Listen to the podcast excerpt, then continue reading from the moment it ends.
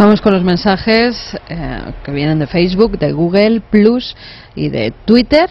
Eh, nave del misterio, nos tienen que buscar y también milenio 3 con número arroba cadenaser.com. José Ramón López dice, lo peor que le encuentro a la ciencia es que cuando no tienen respuesta se diagnostica trastorno, alucinación, etcétera. Marinieves Santos, qué pena que la sociedad actual en general haya perdido esa creencia en lo daimónico. La conspiranoia dice los daimones se reinventan, se actualizan, genios, hadas, fantasmas, apariciones religiosas, extraterrestres. Totalmente de acuerdo. Y tú sabes, eh, Santiago, que Jacques Vallée fue uno de los primeros. Uno vuelve a releer ahora, que era infumable en un principio, vuelve a releer Pasaporte a Magonia y, y, se le caen los ojos diciendo, hey, hubo un hombre en el 66 que empezó a percibir todo esto. Es el eterno disfraz, pero ojo, eh, que nos quiere decir algo que nosotros hemos estirpado la posibilidad de creer a quien les dice algo. Nos quiere decir algo, pero ya no lo oímos. Sí, y, no solo Jacques Vallée. Eh, cuando me fui a ese viaje a Estados Unidos, pues como iba a irme a, la zona donde estaba el Mothman, pues de alguna forma me hermané con John Keel, que ya había fallecido, y, y profundicé mucho en su vida, en su obra, en todo lo que dejó escrito, en todo lo que dejaron escrito sobre él sus, sus amigos. Y, John Keel, al final de sus días, no creía ya en el Mothman, no creía en los extraterrestres, había perseguido todas esas realidades, no creía Para quien no lo sepa, John Keel, famosísimo investigador, pero para mucha gente joven no, lo interpretó Richard Gere en la película Mothman, un hombre periodista muy entregado a estos temas hasta que cruzó la delgada línea roja. ¿no? Era, de hecho, eh, era un periodista periodista, es decir, eh, eh, no trabajaba en un importante periódico nacional, no se dedicaba a estas cosas y tropezó de repente con esa historia, de, con esa historia del Mothman que le cambió la vida una historia muy daimónica. y le condujo por otros lugares insospechados, imposibles de prever en la vida inicial que tenía. Pues después de años detrás del Mothman, detrás de los extraterrestres, detrás de las abducciones, detrás del chupacabras, ya no creía en ninguna de estas cosas. Creía que había una cosa. Creía que había una cosa que convivía con nosotros desde siempre, que probablemente vivía en este planeta antes que nosotros. Y que esa cosa tomaba formas diferentes y que esa cosa eran los hombres lobo medievales y que esa cosa eran los dioses clásicos de, la, de Grecia y de Roma que a veces se aparecían o los faunos que eh, cortejaban a las pastorcillas en, la antigua Grecia, creía que esa cosa sencillamente nos engañaba con muchos disfraces, pero que esa cosa tenía algo que decirnos. Él personalmente le cogió miedo. Él prefería mantenerse al margen, prefería saber lo menos posible de la naturaleza de esa cosa, pero desde luego sabía que existía. 2 y 36, milenio 3 con número, por cierto, arroba cadenaser.com. Hoy tenemos noche muy especial, lo veis, muy filosófica, muy de compartir con vosotros. Habrá muchas preguntas, me han puesto los pelos de punta, Santi. Porque hay un peligro en esto, ¿eh? Lo demónico también atrapa y arrastra hacia sus brumas. Y ojo, yo suscribo lo que te acabo de escuchar. Cuando le preguntan a un científico, científico, ultrafísico, máximo científico con 80 años, mm, Bernard Españat, y le dicen, oiga usted, después de una vida eh, candidato al Nobel, los mejores premios de física del mundo. El Stephen Hawking francés, que ha aprendido de todo esto y le dice, mire usted, joven, me he dedicado toda la vida a estar con las partículas, con los átomos, y yo solo sé una cosa, una cosa a la que llamo realidad velada. Usted si quiere le llama a Dios, yo como soy científico es una herejía, pero hay algo detrás de la realidad que teje esta, que organiza esta, que domina esta, nosotros somos meros pasajeros de esto, observamos algunas cosas incomprensibles y esa realidad velada es como el director que está manejando la tramoya de un escenario. Y uno se queda inquieto, ¿no?, de escuchar de esto de una de las grandes mentes ultracientíficas. En el fondo, en el fondo, lo mismo que decía Kill, que esa especie de nebulosa oscura que se va transformando en los daimones. Daniel Brun dice, yo siempre me he planteado que moldeemos la realidad a través de un inconsciente colectivo que se transfigura a partir de nuestras creencias, supersticiones e inquietudes universales que acaban invadiendo en el plano de existencia en el que vivimos nuestro día a día. Cuando la mente invade lo material, eso explicaría muchas cosas. Yaoida dice, ¿creéis que los que hemos tenido una experiencia de conciencia cósmica, sin drogas, claro, como con una sintonización arquetípica y con los ojos cerrados hemos visto algunas cosas. Estas son daimones, es mi misterio personal y me cambió. Yo también tuve una experiencia de ese tipo y también me cambió radicalmente. Entonces, bueno, lo que no nadie sabe es cuándo le va a ocurrir. ¿Cómo tiene uno que tener la mochila preparada para que le ocurra y lo sienta? Si estamos acostumbrados a ver personas, por desgracia, que han modulado su cerebro de tal forma que aunque les salga el daimon a la carretera, es que no lo van a ver, aunque les salga el resplandor de la iluminación divina, yo que sé, tampoco lo van a percibir. No se han preparado para ello, se han puesto orejeras por no considerarlo posible, ¿no? Bueno, fíjate en otro investigador eh, histórico y mítico como Whitley Strieber, que acaba investigando decenas de casos de visitantes de dormitorio, que saca a la luz todos esos, eh, esos casos que él mismo llega a vivir, y el título que le da su libro es cuanto menos significativo, Comunión, como si fuera el, el nexo vital con ese otro lado, con ese mundo daimónico al que él, según cuenta, llega incluso a acceder. Buenísimo, porque hay una comunión. Es decir, cuando uno comulga con estas cosas en su sentido más profundo, porque como en todo puede haber diferentes capas, oiga, el caso este que interesante, esto que tenebroso, pero cuando uno trasciende de lo fenomenológico al pensamiento, ¿a qué tengo que ver yo con todo esto? ¿Esto es posible? ¿Esto también domina mi vida, por tanto, o interviene en mi vida? Uno empieza a darse preguntas muy importantes. ¿Existe esa comunión? Es peligrosa. Todos los investigadores dicen que, que ese mundo es nebuloso, ese mundo no es físico, ese mundo es extraño. Pero ese mundo puede ser también muy positivo. Se ha hablado de conciencia cósmica, de personas que han sentido una tremenda iluminación, que han sido mucho mejores, que han comprendido que el universo tiene un sentido, que no es materia muerta sino materia viva, y les ha ido mucho mejor. Es decir, no, no, no metamos solo miedo, ¿no? sino que también está el lado absolutamente luminoso. Y luego que la mente humana tiene sus limitaciones. La mente humana es eh, un, instrumento prodigioso eh, y supongo que será mucho más que el simple que el simple cerebro, pero tiene sus limitaciones y a lo mejor hay algo que simplemente para que nos quepa en la cabeza toma determinadas formas. Una anécdota personal, pero pero muy reveladora sobre esto. Tú sabes que hace muchos años yo me dedicaba a, investigar sobre el tema de la alquimia, me absorbió. Fue una, una auténtica obsesión. Y una noche estaba yo eh, estudiando pues eh, legajos de estos antiguos libros mudos cosas completamente jeroglíficas está, me venció el agotamiento y me quedé en ese estado de duermevela extraño. No estaba dormido pero porque estaba estaba sentado. algunos lo llaman el tercer estado no ni vigilia ni sueño. No estaba despierto y tuve una visión.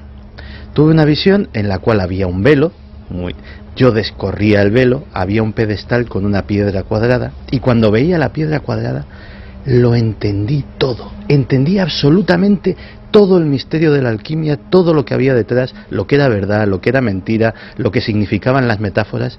Un segundo después lo había olvidado, solo tenía esa sensación. No, metiéndonos en las profundidades de nosotros mismos y a veces no está mal, ¿no? Y ocurren estas cosas. ¿Qué opináis? Pues Juan Bosco nos dice precisamente a mi hermano pequeño, siendo niño, lo encontrábamos varias veces llorando y afirmaba que veía cruzar el pasillo de la casa a un ser de pequeño tamaño. Yo me mudé de una casa donde mi perro Pancho un día se asustó y necesitó desde entonces dormir a mi lado, hasta que fui reduciendo mi presencia en la casa a una sola habitación. En el resto de la vivienda no se podía estar.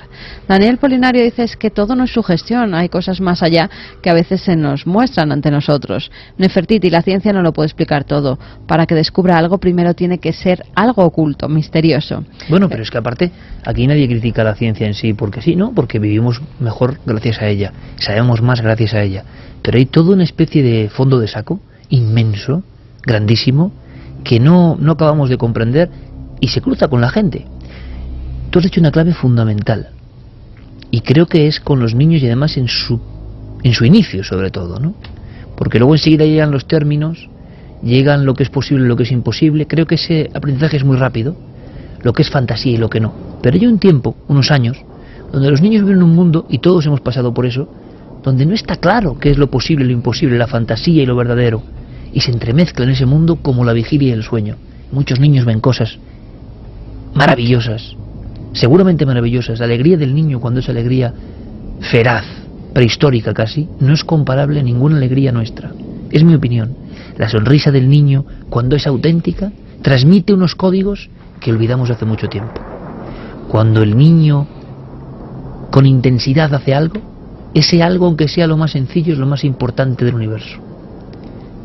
Cuando el niño señala la luna, está en comunicación con ella de alguna forma que nosotros no podemos ni entender.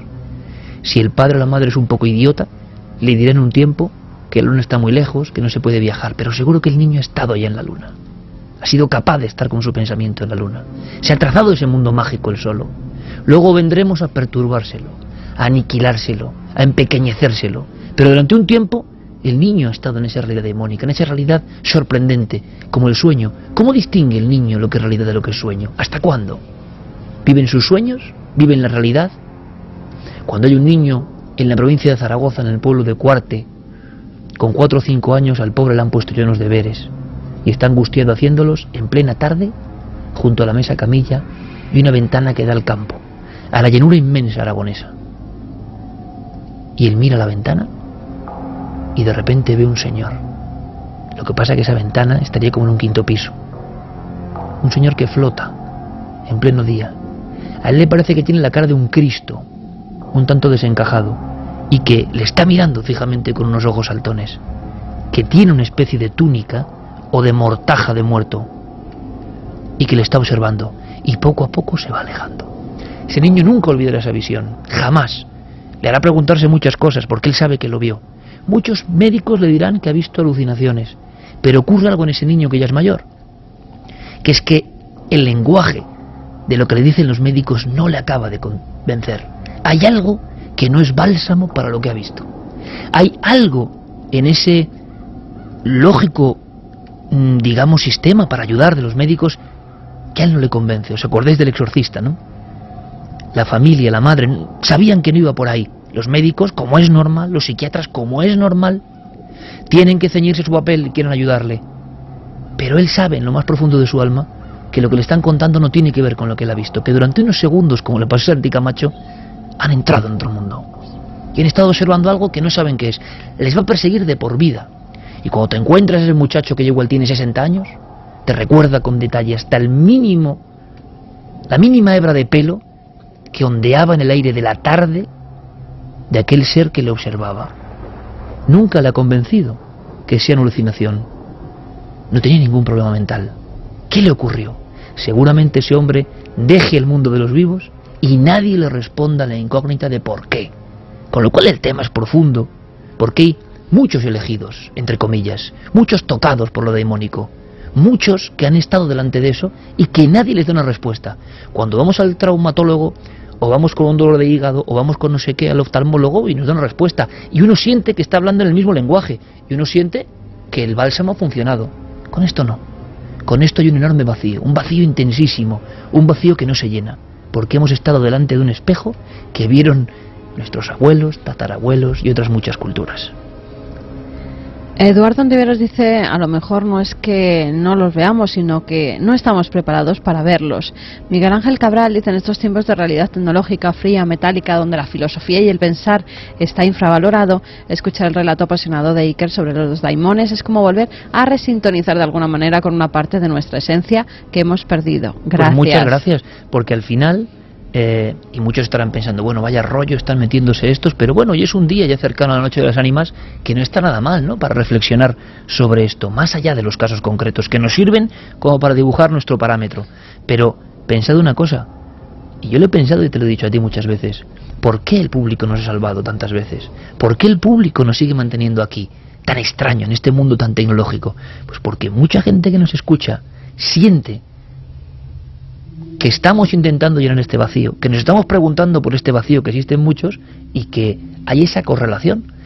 Porque si no, no tendría ningún sentido. En esta misma realidad no nos permitirían hacer nada.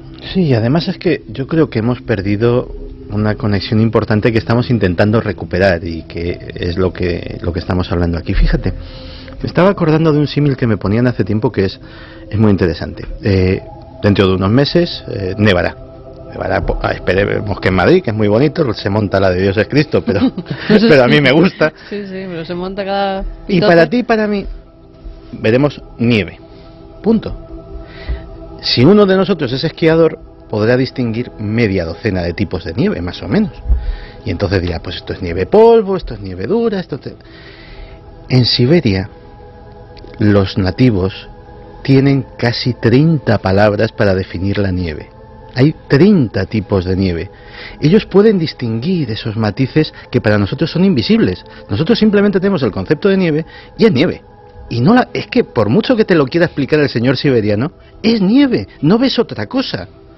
No ves los tipos, no ves la diferencia. La diferente visión y la complejidad de la visión. ¿no? Exactamente. Eso era lo que eso era lo que tenían los antiguos y lo que hemos perdido nosotros. Matices, matices en la realidad. Y cuando pierdes los matices, aunque la tengas delante, no la ves. Ves simplemente nieve, nada más. Qué genial eres, Santiago Camacho. Es como cuando le dijeron a, a una persona que yo conozco, oiga, el modelo blanco, pero el blanco es blanco. Y respondió, dígaselo usted a Zurbarán, ¿no? que manejaba 90 blancos, ¿no? Mm, más o pues menos. parecido. Vamos a hacer una cosa. Mm, Después Solo de una esta cosita, Sí, porque venga, hay varias cuéntame, cuéntame. reflexiones sobre el vídeo de la chica que Me está encanta. circulando, A tope.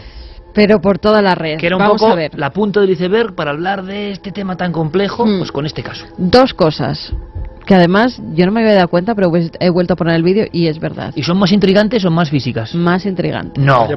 En el vídeo, por ejemplo, se ve, cuando no se cierran las puertas, que la pared de enfrente es roja. Vale, pues en el último tramo del vídeo esa pared se convierte en azul. Cambia completamente. Pero es porque ha subido el ascensor a otra Pero planta, habrá ¿no? cambiado de piso. Claro. Sí, sí, es por eso. O sea, Es por suponemos eso, es por que eso. efectivamente que al cerrarse las puertas y abrirse es que ya, directamente ha cambiado Claro. de piso. Pero cámara- creo que es que no se han cerrado las puertas. Sí, sí. Se cierran y se ¿Seguro? Sí, sí, sí, se puede Yo- comprobar. Vamos a hacer una cosa. Me pasa como con la nieve. Yo es que solo recuerdo dos colores. recuerdo una, una pared oscura y otra pared naranja. Y otra cosita, otra cosita. Eh, Raúl Contreras nos dice, eh, viendo el- el- las imágenes, el vídeo del ascensor del Isalam, me ha venido a la mente una escena muy parecida a la que sucede en el capítulo 24 de la quinta temporada de Castle. Sí, Si podéis mirar lo de la chica, se sube al ascensor de un hotel, tiene un comportamiento errático y aparece muerta en el depósito de agua del mismo. Casualidad, imitación. Imitación. Os lo dejo para vosotros. Y les criticaron muchísimo. Eh, ¿Qué dices? Pero O sea, los, Es posterior el capítulo de Castle a Sí. las... ah. los guionistas se, se fijaron en esto, o, eh, les cayó una crítica bastante importante. Y lo que sí que es, eh, que también se ha especulado, por- eh, muy curioso, es las similitudes de este caso con una película que es Dark Water. Dark Mm, Water, que era sí. terrorífica, sí. Muy daimónica también. El cadáver en el depósito de agua, las, las visiones, parece ser que también hay un ascensor por medio. Es- es- Agua negra en negra. apartamentos. Pero hay una cosa, ¿hay alguna posibilidad, yo lo digo porque, que esto sea un fake? Es decir, que el vídeo que se está No. dando la vuelta al mundo sea algo... Sí, eh, se- no, no, que se sea, digamos... cierran las puertas del ascensor, sube a Claro, planta. comprobado. claro. Eh, que, Comprobado. que sea. ah, Porque, claro, si los de esta serie Castle han hecho un capítulo, es decir, ¿desde cuándo se conoce este material del vídeo? Eh, se conoce desde, creo que dos meses después, es entonces... Ah, debe- bueno, bueno, vale, entonces te han tenido deben- tiempo sí. para hacerlo. Eh, te cuento. eh, No, yo lo digo porque ya, tal y como está la red, hay que decir, oiga, nosotros dicen que esto es real, pero vaya usted a saber si no hay No, no, algún yo- vericueto por ahí extraño. Parece que no. ah, ¿no? no, no, ya te digo que esa fue la primera pregunta que me hice, porque me parecía el caso tan raro. Ya cuando se mete Richard Ramírez, eh, la Dalia Negra, digo, no puede ser, o sea, esto no puede ser. Y lo confirmé y efectivamente salía en importantes medios, en NBC, en USA Con el Today, etcétera. Vamos a hacer una cosa. Eh, Milenio 3 con número para Milenio 3 Responde que tenemos una buena jornada luego. En esta noche especial, dentro de nada volverán a ser las dos. También un poco daimónico, ¿no? Viaje en el tiempo. Em, en Nave del Misterio, siempre nuestro canal oficial, no tenemos ningún otro, ni Carmen ni yo, el equipo en sí. Luego nuestros miembros sí tienen sus, sus canales, pero Carmen y yo, lo repito, importante. Y el programa Nave del Misterio en Facebook, Twitter, Google Plus, Guillermo León y Diego Marañón, bueno, revolucionando la red con el vídeo y con un montón de opiniones. Pero ¿queréis que vayamos a algo todavía? Sí, de este tipo, es otra cosa, es pura conspiración, pero raro, raro, ¿qué ha pasado esta misma semana? Ah, por cierto, una cosa. Mañana a las once y media vamos con ese especial del Mm. 11S. ¿eh? De verdad, no os lo perdáis. Eh, tanta gente que nos dice ir más pronto, siempre que vamos más pronto nos damos el hachazo, siempre, siempre. ¿Por qué? Porque ir más pronto es competir con todas las películas y demás y es muy complicado, así que hombre, apoyarnos un poco, ¿no? Vamos a las once y media en punto, comienza el dossier. Yo creo que es una experiencia sorprendente. No sé, yo no sé qué creer ya con eso, pero, pero que os puede interesar. Mañana en cuatro, once y media de la noche. Diego Marañón, compañero, buenas noches. Muy buenas noches, Iker, ¿qué tal? Yo no sé si es demónico, pero es un arrebato como nunca se había visto y que ha dado mucho que hablar. ¿Qué ha pasado, Pues compañero? sí, yo creo que a los miembros del Congreso de Estados Unidos todavía les dura el susto, como a esta chica del ascensor. Eh, ha ocurrido hace simplemente unos días, sí que la semana pasada. Seguramente que hasta entonces ninguno de nosotros habíamos oído hablar de Diane Reidy. Es una mujer, eh, una taquígrafa del Congreso de Estados Unidos, eh, que lleva 20 años, bueno, pues tomando nota de lo que los legisladores cuentan en ese estrado, 20 años al servicio del gobierno de Estados Unidos. Y la semana pasada, durante eh, la votación que, como todos nuestros oyentes sabrán, terminó con la parálisis del, del gobierno de ese país y que elevó además el techo de deuda, bueno, mientras eh, los miembros del Congreso estaban procediendo a votar, había un pequeño, eh, digamos, eh, revuelo, un pequeño eh, receso en las exposiciones, esta mujer abandona su puesto de taquígrafa y eh, con una tranquilidad pasmo- pasmosa, casi errática, te diría, al ver el vídeo, llega al estrado y eh, empieza a gritar una serie de cosas de esta manera. Y ¿Quieres que fíjate- vayamos escuchándolo y tú nos vas contando, ¿vale, Diego? Efectivamente. Venga. He will not be mocked. He will not be mocked. Don't touch me. He will not be mocked. The greatest deception here is this is not one nation under God. It never was. Had it been, it would not have been. No. Diego, cuéntanos, ¿qué está ocurriendo aquí? Pues esta mujer está en el estrado donde habitualmente hablan los congresistas y empieza a gritar eh, versículos extraídos supuestamente de la Biblia que hablan incluso de grupos de poder. Lo que acabamos de oír, la traducción sería más o menos, no os engañéis, él no puede ser burlado.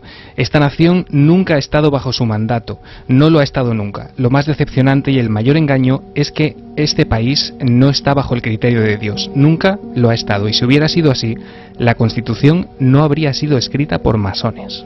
Bueno, bueno, bueno, bueno.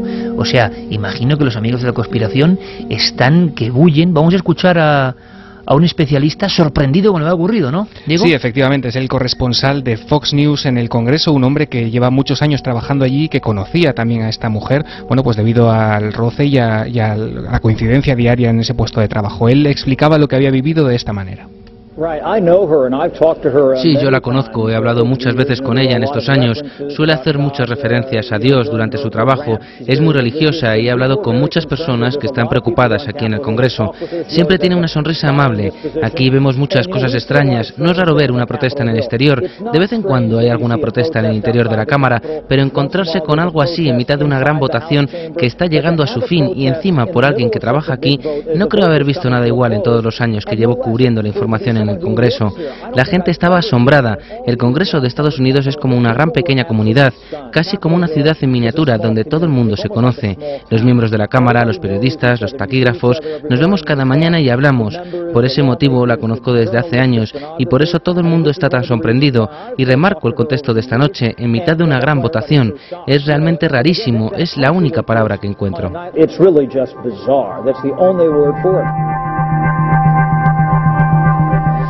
Rarísimo, lo decíamos Diego, imagino que el impacto ha sido tremendo, una especie de mensaje medio apocalíptico acusando a sus señorías y por otro lado hablando de grupos de poder y de masones. Efectivamente, en la red ya han aparecido incluso los análisis, se han detectado los versículos de la Biblia a los que hacía referencia y bueno, la verdad es que el vídeo que acabamos de, que acabamos de escuchar, ese extracto, acaba con esta mujer siendo reducida, introducida en un ascensor por los miembros de seguridad y bueno, con las manos prácticamente en la boca llenas de asombro de los congresistas que no pueden creerse lo que están viendo, están atónitos ante esa escena Iker. ¿Qué, qué se dice? ¿Qué se ha dicho de inmediato? ¿Qué versiones más conspiranoicas puede haber, Diego? Bueno, pues las conspiraciones se centran sobre todo en esa referencia a los masones, ya que esta teoría pues eh, ya tiene bastante tiempo y hay diversos eh, grupos que afirman que en la fundación incluso de Estados Unidos como país había un gran número de masones, se habla de George Washington, de Benjamin Franklin, en fin, los teóricos de la conspiración, yo supongo que Santi también está al corriente de, de todo esto, creen incluso que bueno podía hacer referencia ese discurso de esta mujer al nuevo orden mundial y que de alguna manera